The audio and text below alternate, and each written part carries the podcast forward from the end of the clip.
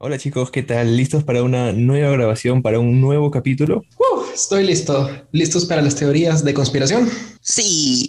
Vamos. ¿Qué? Espera, espera, espera, espera. ¿Conspiración? Sí, toca el no era- episodio de conspiraciones. No, este es el Trolls de la Historia. No, es el de No, revisa conspiraciones. bien el calendario. No me digas no. que estudiaste para otro capítulo, men. Madre, mis apuntes. Oye, no, pero aquí dice... ¿Quién Rasputín, ah? ¡Epa! Tranquilo, que ha sido troleado. Tranquilo, tranquilo. Ya, comencemos con el episodio de Troles de la Historia. Ah, ya, más bien asustado, maldito, te odio.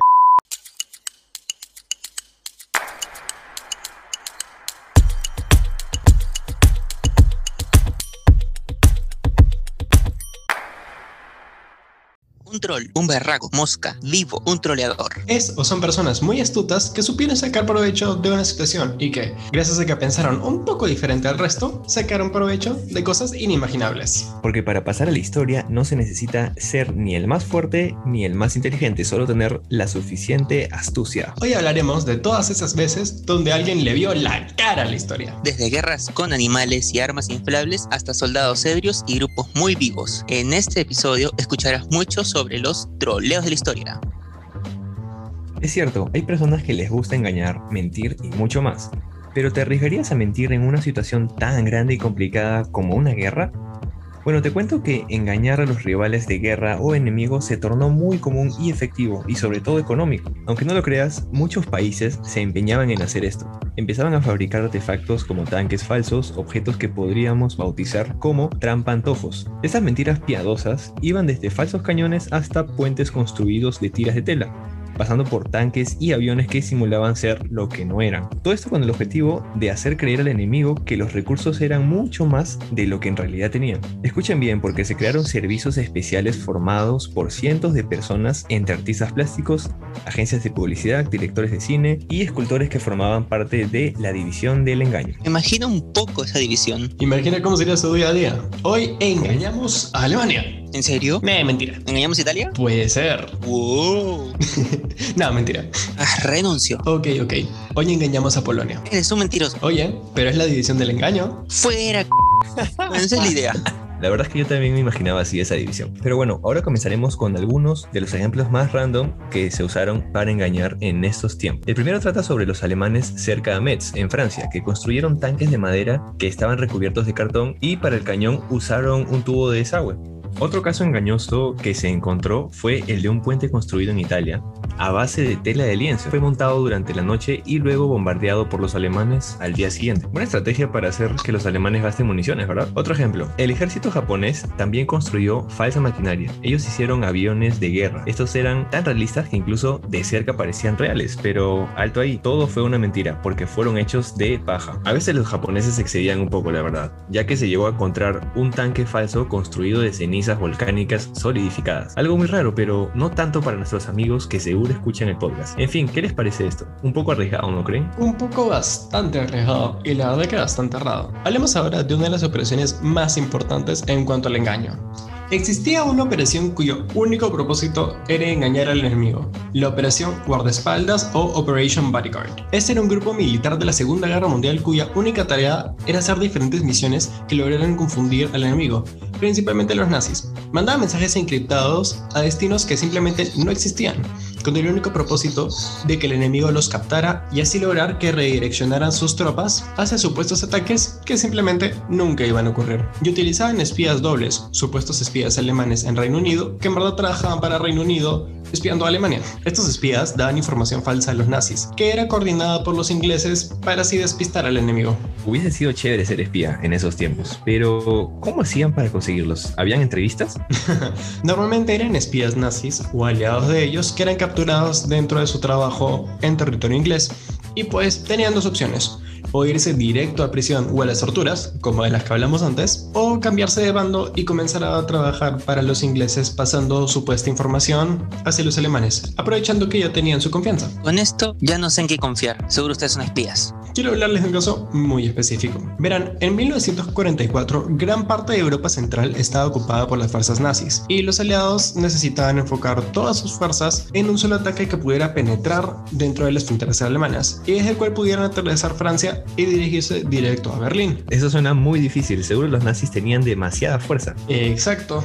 Y tenían que poner todas las fichas en una sola mano y no podía salir mal. Y aunque la cantidad de tropas que querían enviar era enorme, no era suficiente para superar a los alemanes dentro de su propia casa. Así que tuvieron que crear un plan entero para dar planes completamente falsos y así lograr que los alemanes tuvieran sus tropas en el lugar incorrecto, dejando la entrada para las tropas aliadas que iban a entrar desde Inglaterra completamente libre. Hablar de cómo operaban en la Segunda Guerra Mundial suena muy chévere, pero era muy terrible para los civiles. Sí, pero bueno, damas y caballeros, les presento a la Operación Fortune. Dos pelotones enteros de soldados tanques, portaaviones, aviones y buques hechos de madera y látex inflable. El general Patton, un general retirado de Estados Unidos, el cual era conocido por tratar mal hasta sus propios soldados, estaba plantado frente al estrecho que divide Inglaterra y Francia con una gran armada completamente fantasma. Y Hitler se tragó la mentira enterita, tanto así que su división más poderosa, los famosos tanques Panzer, estaban al otro lado del estrecho esperando justo el momento exacto del ataque.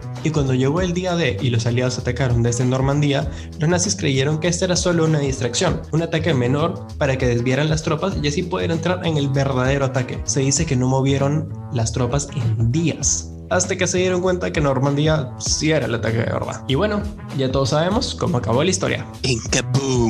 De hecho, esta técnica de engañar al enemigo se remonta a varios siglos antes de Cristo. Un claro ejemplo de eso fue la famosa batalla de Pelucio. ¿Pelucio? ¿Qué es eso? Pelucio es una ciudad egipcia que se encuentra en el Bajo Egipto, es decir, en el delta del Nilo, donde el Nilo desemboca en el mar Mediterráneo. O sea, una ciudad portuaria muy, muy, muy importante estratégicamente. Y resulta que el rey persa Cambiese II la anhelaba con toda su alma, pero esta ciudad pertenecía al faraón Samético III. Entonces, en mayo del 525 a.C., tuvo lugar la famosa batalla de Pelucio. Esta ciudad estaba muy fortificada, por tanto, el plan del rey persa fue gatos, así como lo oyes. Resulta que para los egipcios los gatos eran sagrados, eran casi deidades, y ellos tenían a su diosa gata llamada Bast. Entonces tenían prohibido hacerle daño a los gatos. De hecho, tenían que proteger. Y al ver que el rey persa había utilizado utilizado los gatos en su contra, no solo estaban entre la espada y la pared literalmente, sino que se desmoralizaron al ver de que su diosa permitía que su animal insignia sea humillado de esa forma. La batalla concluyó con unas 7.000 bajas persas y con unas 50.000 bajas egipcias.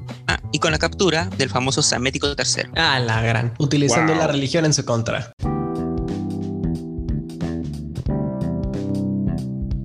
Ok, ok. Interrumpo este increíble capítulo para decirte que solo hasta aquí logramos grabar y ya no habrán más capítulos lamentablemente.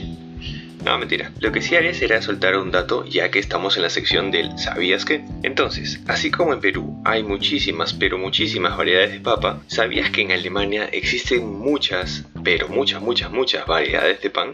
¿Y tú cuántas variedades de pan conoces? ¿Crees que deberías probar más? Bueno, sigamos con este increíble capítulo.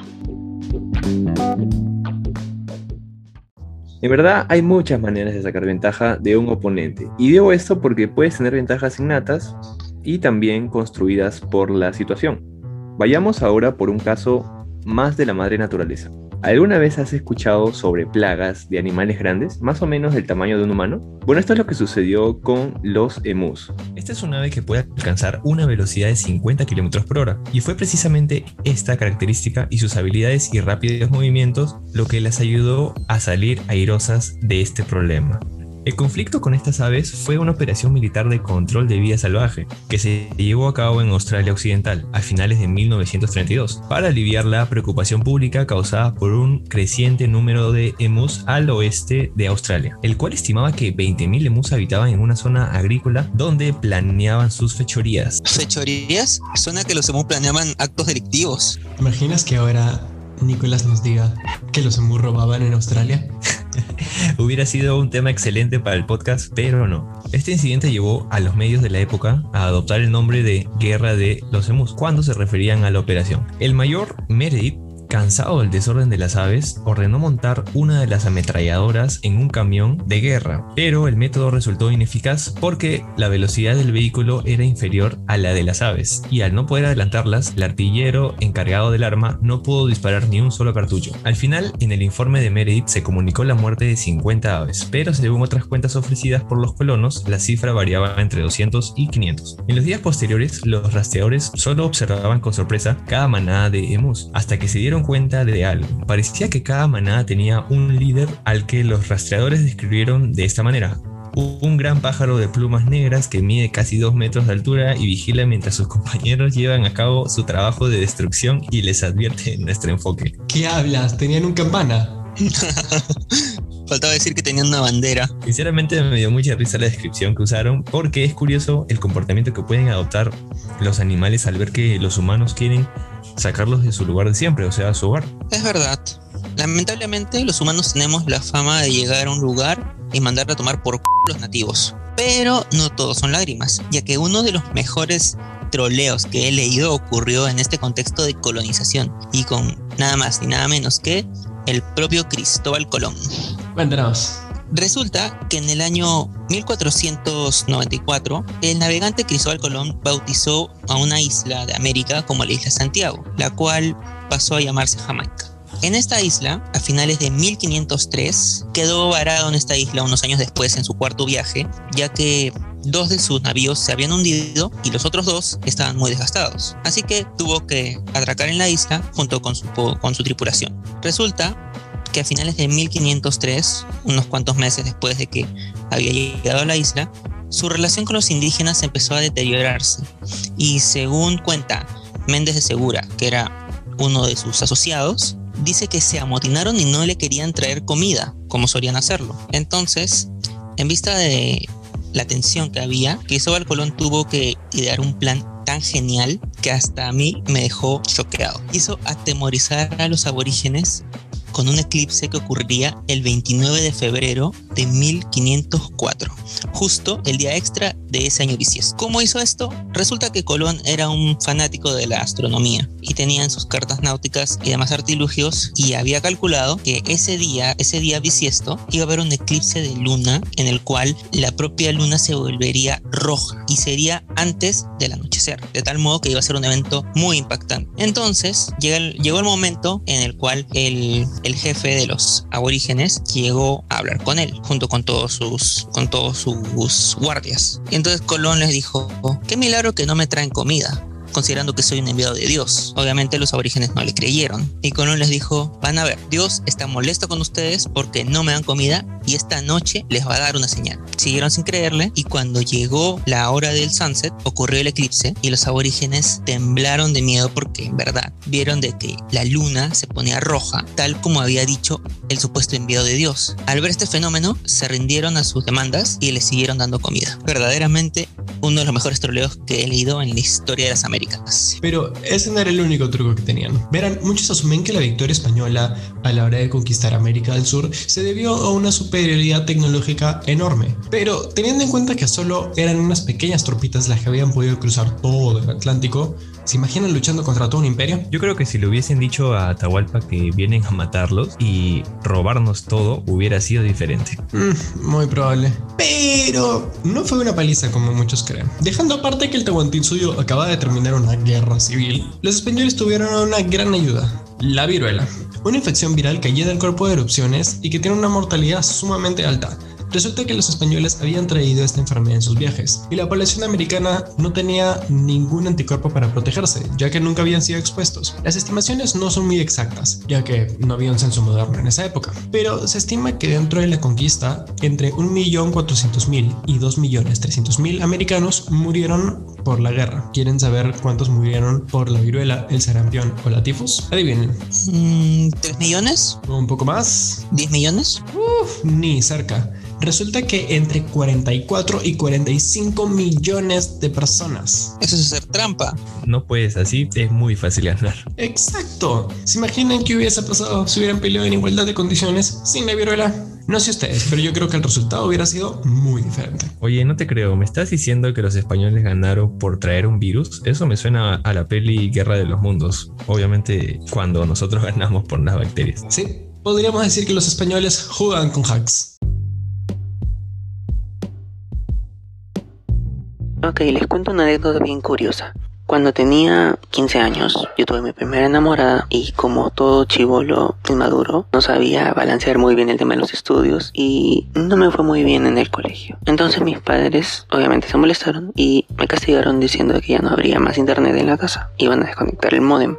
Entonces yo dije, no hay forma que me quede sin hablar con mi enamorada durante tanto tiempo. Así que me fui a la sala con mi computadora y me conecté al internet del parque. Al final el castigo duró menos de un día porque cuando se dieron cuenta se mataron de risa. Y bueno, creo que esa es una de las mejores troleadas que he hecho en mi vida.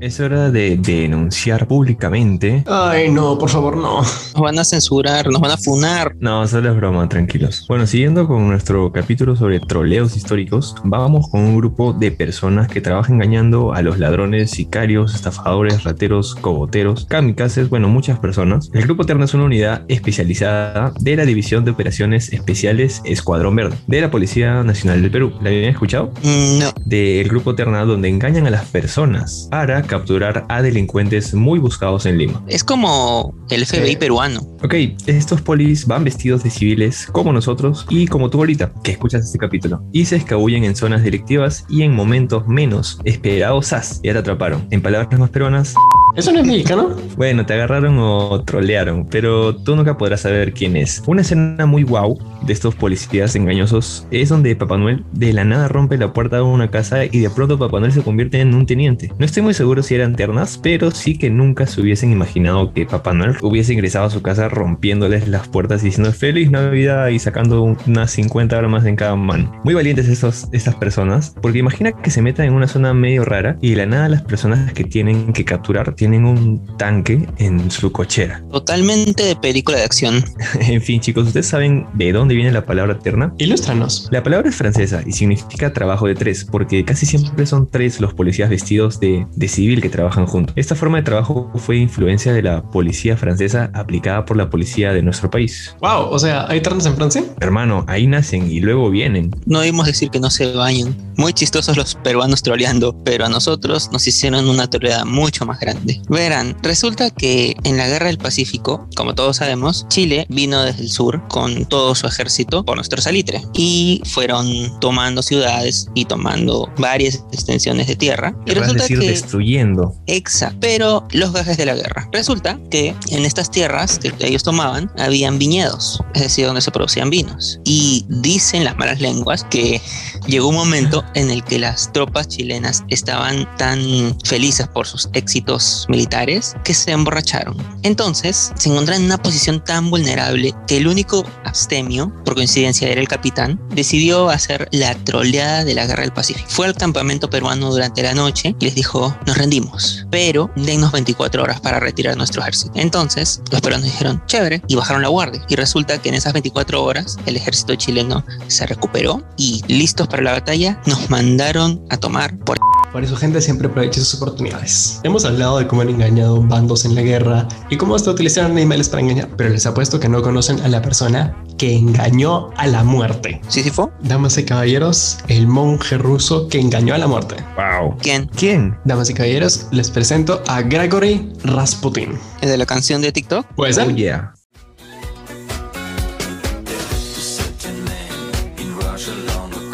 Para resumir muchísimo la historia, Rasputin era un religioso ortodoxo muy cercano al imperio ruso en la época del zar y se ganó muchísimo la confianza dentro del gobierno ruso y eso hizo que también se ganaran muchísimos enemigos ya que sus ideas políticas no eran muy bien vistas. Aparte era muy conocido por ligarse y tener relaciones sexuales con muchísimas mujeres, entre ellas grandes noblezas de Rusia, y utilizaron esto mismo para tenderle una trampa le agendaron una cita con la gran duquesa Irina, la cual estaba casada. Wow, todo un pillo. Uf, ni te cuento. Pero esa es historia para otro día. La cosa es que, mientras esperaba a la duquesa, Félix Yusupov, su esposo, lo invitó a tomar una fría copa de vino, la cual estaba llenita de cianuro. Cianuro. lo que usaban los nazis para suicidarse. Eso mismo. Pero Rasputin se tomó la copa enterita y seguía como si nada. Y como no funcionó el veneno, limitaron a comer unos pasteles, los cuales también tenían cenuro. Y Rasputin tampoco se murió. Así que decidieron agarrar una pistola y darle un balazo. ¿Y con eso ya se murió? Eso creían los rusos, ya que Rasputin caía en el suelo. Pero se volvió a levantar cuando estaban intentando deshacerse del cadáver y le volvieron a disparar dos veces. ¿Y creen que con eso se murió? Yo creo que sí. Pues, Toca, ¿no? Toca ya morir. Pues no, Rasputin dijo que no y se volvió a levantar y le tuvieron que volver a disparar. Y como eso no fue suficiente para matarlo, le dieron con un bastonazo en la cabeza. ¿Y qué creen chicos? ¿Se murió? Ya toca morir ya. Nadie puede vivir tanto. Lo mismo pensaron los rusos. Pero solo para estar seguro lo encadenaron y lo ahorcaron. Y aún así seguía vivo. Así que decidieron amarrarlo bien y tirarlo por el río Neva. De noche, en Rusia. Así que se imaginarán que estaba bien frío. Y tiempo después, cuando encontraron el cadáver, resulta que cuando lo tiraron al río, él seguía vivo y murió ahogado dentro del agua. Así que, por burlar la muerte como 10 veces en una sola noche, el premio al mayor troll de la historia va para Rasputin. Hemos terminado por hoy. ¿Qué te pareció el capítulo? ¿Eres un terror? ¿Has visto alguna vez un emu? ¿Crees que Rasputin fue un inmortal caído del cielo? Yo creo que no. Puedes enviarnos tus mejores o tus peores críticas a nuestro Instagram, arroba sátira, guion bajo por, guion bajo dopamina. Y escríbenos al menos para decir, ya fuiste. Y no olvides responder todas las dudas dominicales que hacemos por ahí. Es muy importante saber la opinión de nuestros oyentes. Y escríbenos sobre cualquier otro tema que quieras que hablemos en el podcast. Recuerda que estamos en Spotify, Google Podcast, Apple Podcast o cualquier plataforma favorita donde quieras escucharnos. Síguenos y compártenos, por favor. Gracias por escucharnos. Esto fue Sátira por Dopamina.